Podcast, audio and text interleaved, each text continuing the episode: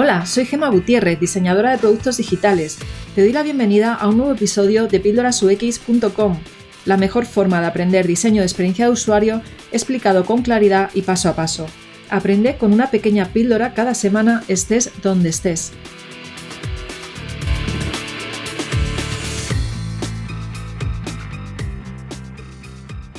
Voy a presentar a a este diseñador eh, pues con muchos años de experiencia, se llama Marty Bruno, y él eh, es un diseñador freelance especializado en UX, en UI también, y eh, pues vive en Nueva York. Y el caso es que yo, yo no te conozco personalmente, Marty. bienvenido, antes de nada. Gracias. Yo no, yo no te conozco personalmente, pero encontré un artículo tuyo sobre diseño de interfaces futuras y como a mí me encanta todo esto de, la inteligencia artificial, de ciencia ficción, el futuro, etcétera, pues ahí que fui a leerlo y ya me quedé con ganas de saber más de ti y te busqué. Vale, entonces te busqué en, en LinkedIn, me encontré pues que trabajabas como freelance en Nueva York. Y como yo también tengo una espinita clavada, porque yo estuve en Nueva York hace unos años, eh, antes del coronavirus, y me quedé con las ganas de trabajar allí como UX, pues también digo, ah, pues voy a aprovechar para que nos cuentes tu experiencia. Entonces, antes de nada, me gustaría que te presentaras y contaras qué haces a día de hoy. Sí, bueno, soy Martí Bruno, eh, bueno, soy originalmente de, Mallorca, España, y bueno, eh, llevo desde 2019 más o menos trabajando en Nueva York. Sí que antes ya había trabajado como, como freelance y luego había estado en varias empresas y tal, pero desde 2019 estoy como full time freelance, como digo yo. Y, y, bien, muy bien, trabajando en distintos proyectos, que es un poco lo que me interesa ahora mismo, ¿no? Tener un poco esta variedad de, de no estar solamente enfocado en un, en un proyecto. Y la verdad es que es una experiencia muy, muy buena y muy recomendable. si se tiene la oportunidad, pues hay que aprovecharlo al 100%. Sí, sí. Muy bien, entonces, ¿tienes, ¿tienes tu propio estudio o, cómo funcionas?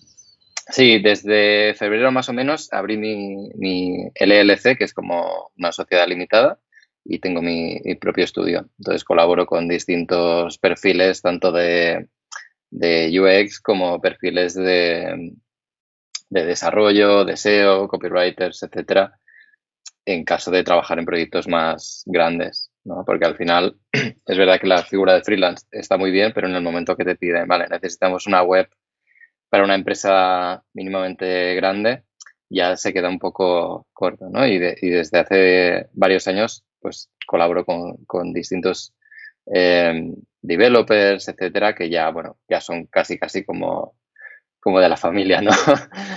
pues, bueno, Vale, bueno, cuéntame por qué New York, por qué, estás, por qué decidiste irte a, Nueva York.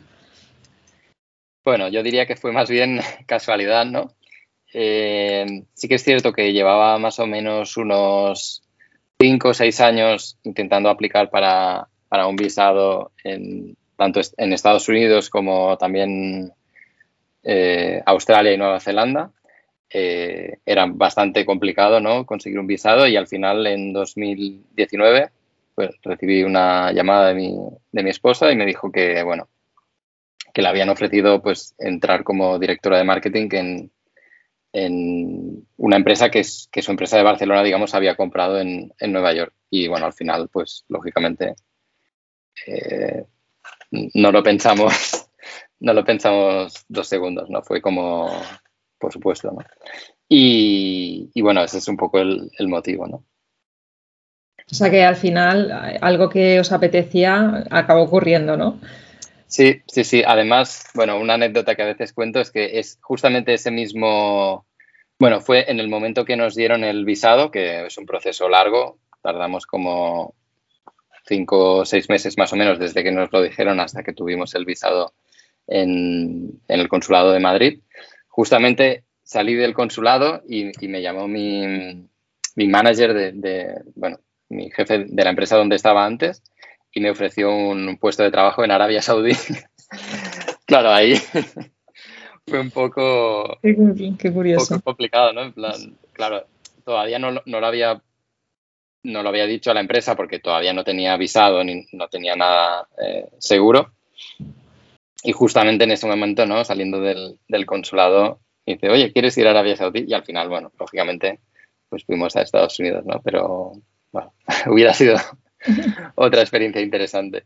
Sí, desde luego. Bueno, pues nada, disfrutarlo. Eh, en principio, ¿no tenéis pensado volver o quedaros allí mucho tiempo? ¿No lo habéis pensado?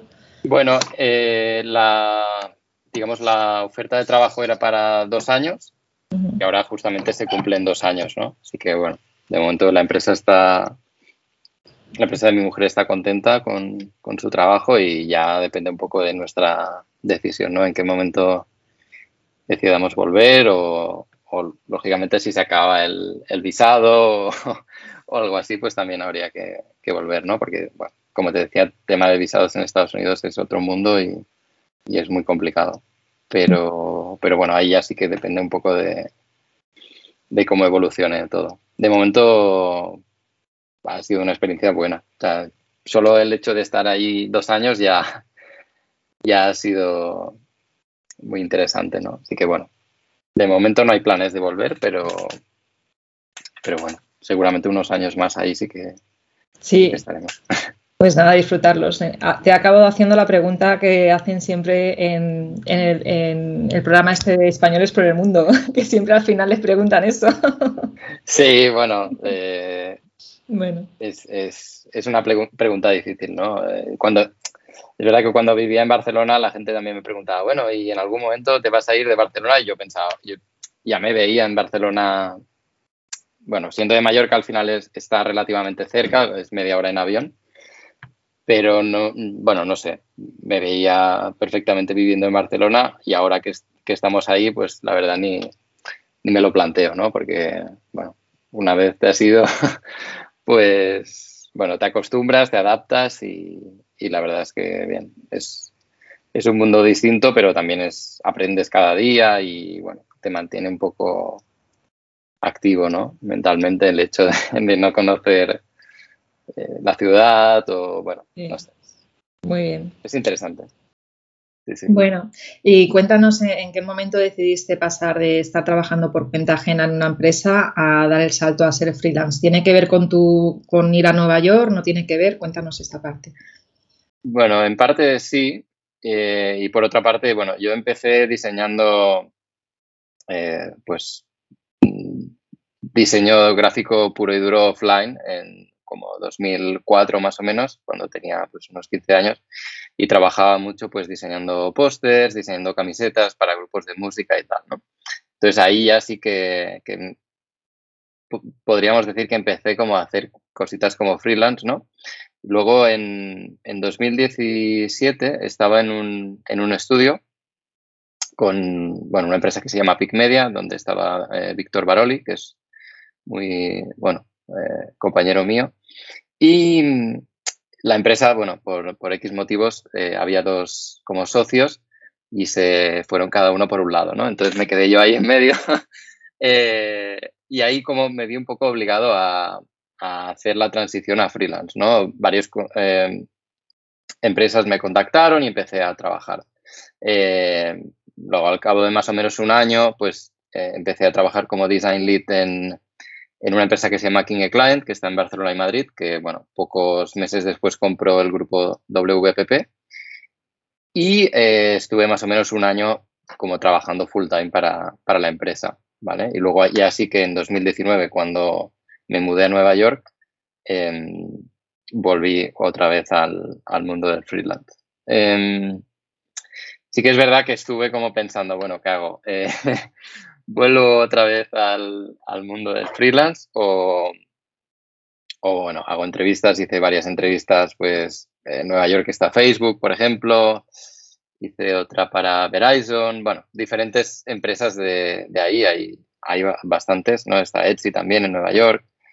Em, pero bueno, me, llamó más la atención de, de, continuar como freelance y aunque me, me, dolió bastante rechazar estas ofertas, decidí que, bueno, la flexibilidad que me daba y el hecho de poder viajar, eh, el hecho de no estar atado a tener que ir a la oficina cada día, esto era más o menos pre-COVID. Al final, de estos dos años que llevo en Nueva York, un año y medio han sido COVID, con lo cual hubiera seguramente trabajado desde casa, ¿no? Pero en ese momento era como, bueno, eh, trabajar en una oficina y tal era un poco, un poco pesado. Yo vivo a las afueras de, de Manhattan, entonces, claro, solamente el commute ahí estamos hablando de hora, hora y media cada día, solo ir y volver ya son tres horas, entonces dije, bueno, estas tres horas igual si las aprovecho para trabajar como freelance desde casa ya me, compensa más que si fuera a la oficina, ¿no? Y bueno, esa fue un poco la, decisión. Y al final, bueno,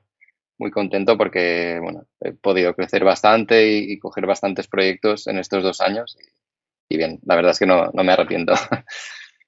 Y cuéntanos para quien quiera también dar ese salto eh, de, de, pasar de trabajar por cuenta ajena a ser freelance, eh, ¿qué habilidades consideras que tienes que aprender? Porque entiendo que ya no es solo, esto no vaya solo de diseñar, ¿no?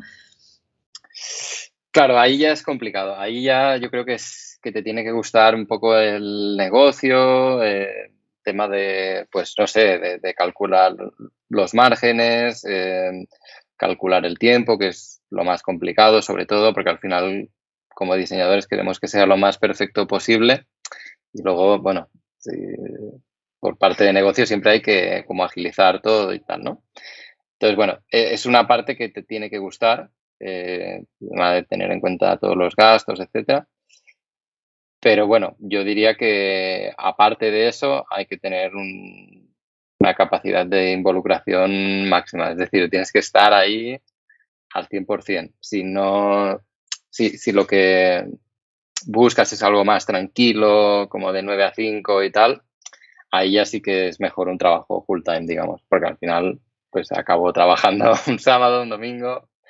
Eh, recuerdo que estaba en, en, fin de año y me, estaban poniendo calls porque claro, al final cuando estoy en España, pues claro, la gente pues me pone calls a las 12 de la noche, ¿no? Porque al final ahí son las 6 de la tarde. Entonces recuerdo en fin de año que un cliente me decía, no, tenemos que hacer una reunión a las de 5 y media a 6. Y digo, pero es, que es son las campanadas, pues al final eso, eso pasa, ¿no? Sobre todo si estás trabajando. Yo ahora mismo me centro bastante en, la costa este, costa, eh, bueno, California, que son tres horas menos, pero luego tengo clientes en Londres y en, y en Barcelona, ¿no? Entonces, claro, ahí son nueve horas que tienes que estar pendiente de si te llaman en cualquier momento y hay algún problema, ¿no? Y claro, eso al final es, es complicado. si, bueno, si buscas tranquilidad, pues no es, no es lo suyo, ¿no? Pero si estás a, tope en un momento profesional que tienes ganas, es, una oportunidad interesante. Muy bien, o sea que básicamente es aprender a gestionar el tiempo, ¿no? sí, es, lo más complicado es gestionar el tiempo, decir, vale, a las seis eh, cierro la pantalla y me voy a hacer esto, ¿no? Siempre surge algo, siempre hay algún problema y hay que estar ahí, pero claro, lo complicado es decir, vale, en qué, sobre todo cuando, si trabajas desde casa, en qué momento digo, vale, ya no estoy en la oficina, ahora estoy en casa, ¿no? Porque siempre en cualquier momento es, no sé, un sábado estás cocinando y dices, ah, voy a ver el correo, hostia. ¿Y qué haces? ¿Te pones a trabajar? ¿Esperas al lunes? Eh, bueno, es complicado. Entiendo porque yo también he estado ahí también. Eh, es algo que le pasa a todos los freelance, ¿no? Hay, hay freelance que tienen la capacidad de decir, bueno, ya lo no miraré el correo en ningún momento, o sí, lo miro y luego te pasas todo el domingo solucionando eso. Bueno, depende de la actitud de cada uno. Y, una pregunta, bueno, yo sé que ahora mismo estamos en un momento muy bueno a la hora de, encontrar trabajo, sobre todo cuando tienes experiencia, ¿no? Es algo que siempre le digo a mis estudiantes, los juniors se quejan de que no encuentran trabajo, ¿no? Y en realidad hay muchísimo trabajo para seniors, ¿sabes? Entonces, eh, tú que ya eres senior, eh, ¿cómo, eh, ¿cómo, te, o sea, ¿cómo te diferencias de tu competencia para encontrar, encontrar clientes? O quizá ahora me dices que no te tienes que diferenciar, no sé, cuéntame esta parte. Bueno, yo intento dar el 100% en cada proyecto, que sea lo, bueno, ser lo más perfeccionista que puedo y, luego ahí ya sí que, yo por ejemplo no, no dedico, de momento no dedico recursos a, a promocionarme, ni, ni, ni, Google Ads, ni nada de eso. Simplemente los clientes que me contactan normalmente se suelen quedar y, suelen estar bastante fidelizados, ¿no? Puede que uno de cada 20 clientes se vaya, ¿no? Porque, bueno, ha decidido buscar otro camino, pero normalmente intento como mimar mucho al cliente, intentar estar, ¿no? Eh, llamarlo siempre que puedo para ver cuáles son sus necesidades, e-, etcétera. Em, y bueno, yo diría que es mm, intentar eh, ser lo mejor posible, ¿no? y, a veces funciona y a veces, bueno, puede haber problemas, lógicamente, ¿no? Pero, pero si das el 100% al final, bueno, pues estás ahí, ¿no? Muy bien. Y em, quería, bueno, ya has hablado de algunas desventajas, ¿no? De ser freelance, como la gestión del tiempo. Em, cuéntame brevemente para ti, pero ya esto sé que es una opinión personal, ¿vale? Porque igual ahí, pues, depende del freelance con el que hables, pues opina una cosa u otra. Para ti, ¿cuáles son las mayores ventajas de ser freelance?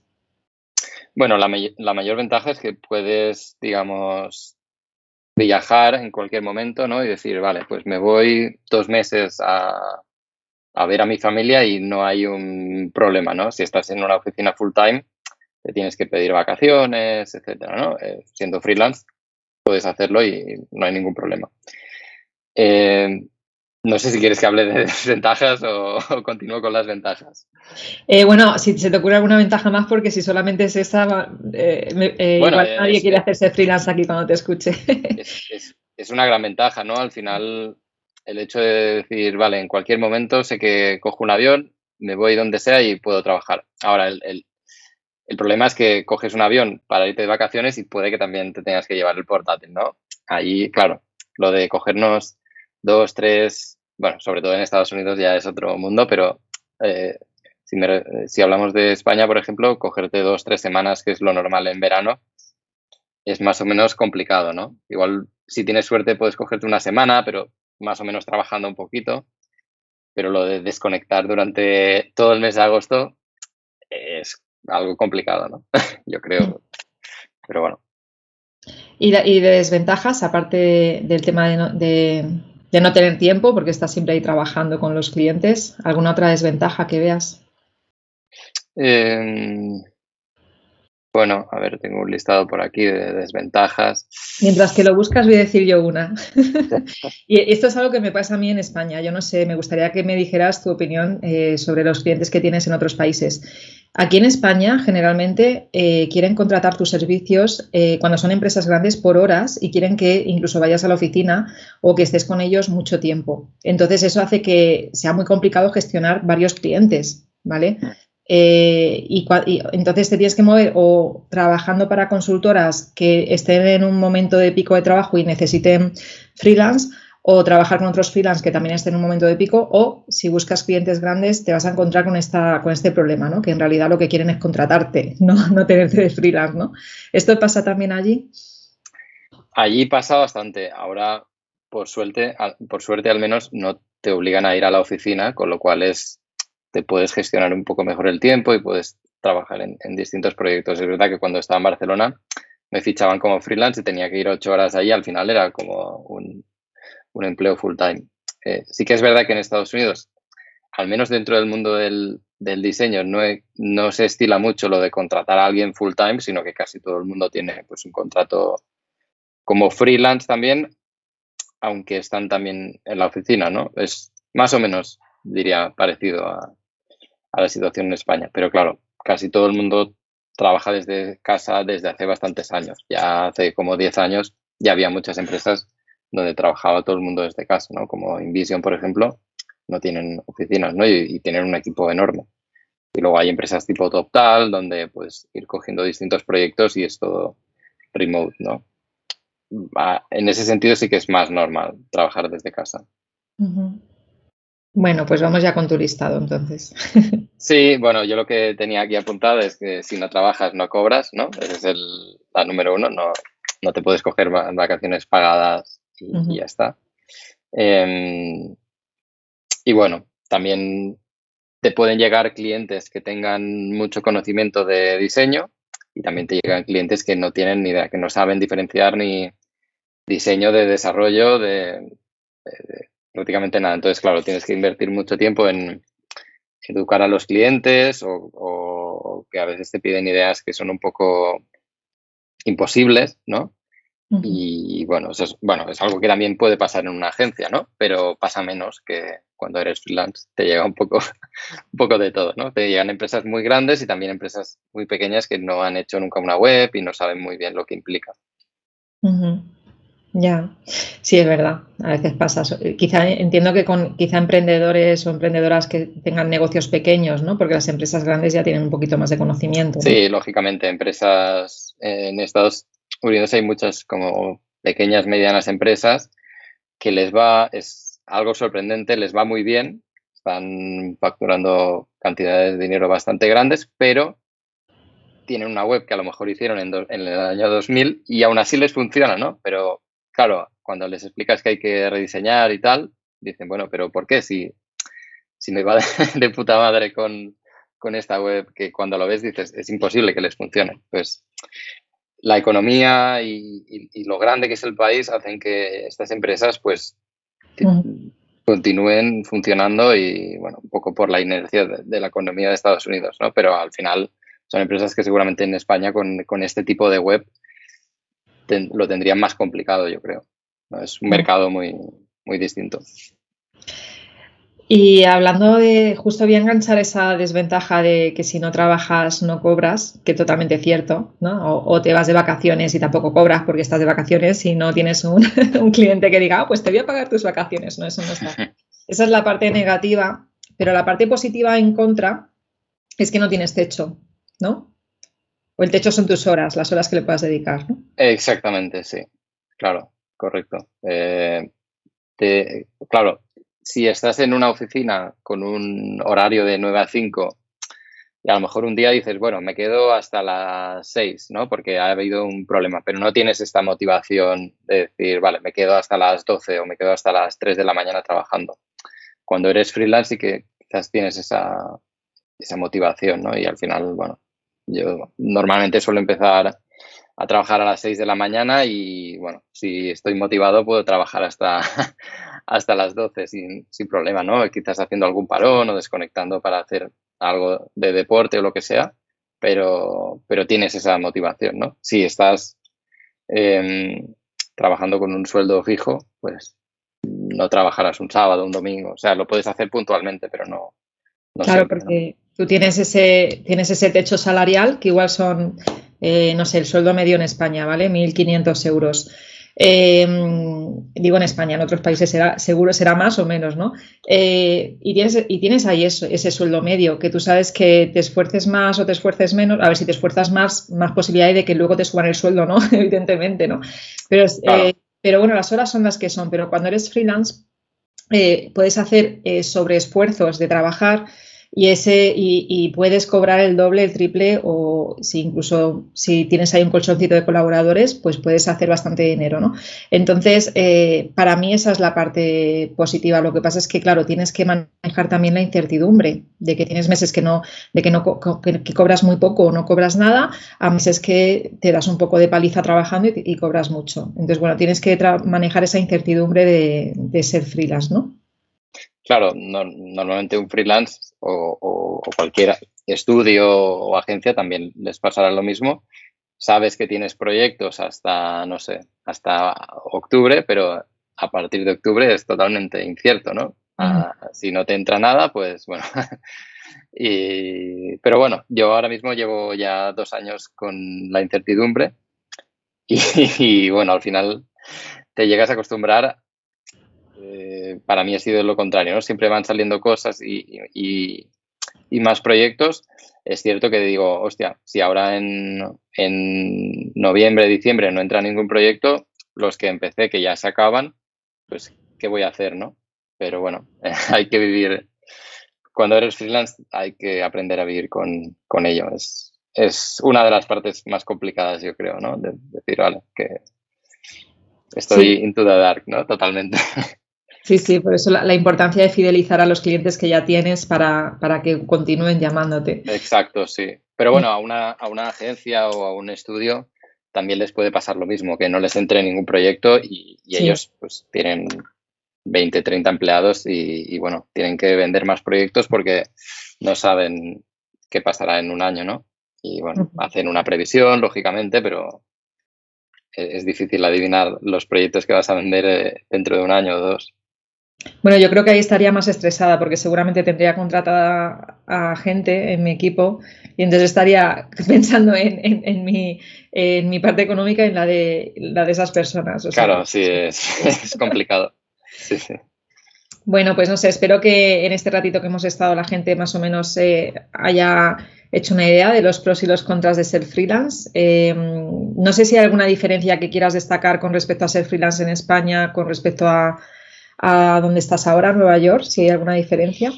Bueno, yo diría que en, Estados Unidos, no solamente en Nueva York, porque al final trabajo con, no sé, con empresas que están en Boston, en Miami o en Atlanta o California o Texas, pero em, diría que hay una cantidad de startups muy grande.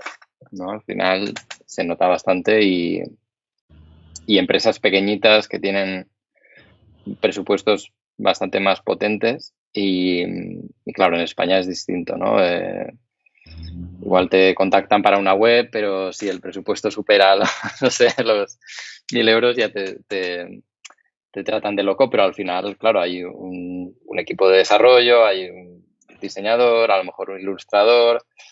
Claro, si al final tienes mil euros de presupuesto, pues cuando haces, pagas impuestos y pagas a toda esta gente, es difícil no trabajar y, y, y, en Estados Unidos la parte buena es que tienen como más, más presupuesto y, por lo tanto más posibilidades. ¿no? En España ahí vamos un poco más justitos de, de, presupuesto. Mm. yo creo que sería más difícil crecer en, en, en España comparado con Estados Unidos, porque al final ahí entre que hay más empresas, o sea, más clientes y, y más presupuesto, pues se hace como más llevadero, ¿no?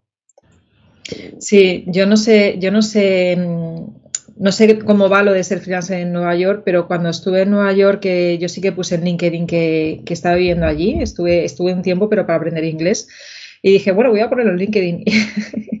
y me acuerdo que me entraban mensajes de empresas eh, pues diciéndome que les interesaba mi perfil y en un mes me escribían cada semana como dos veces, cosa que no me pasaba y eh, viviendo en Madrid, ¿sabes? Yo vivo aquí en España y eso, eso no me pasaba en Madrid y yo me, quedé impresionadísima, digo, ¿cómo se mueve aquí el tema, no? Sí, en, en LinkedIn puedes recibir cinco, cinco o seis ofertas a la semana eh, si, si tienes como, si estás viviendo ahí. Hay muchas empresas de recruitment, de, que contratan gente.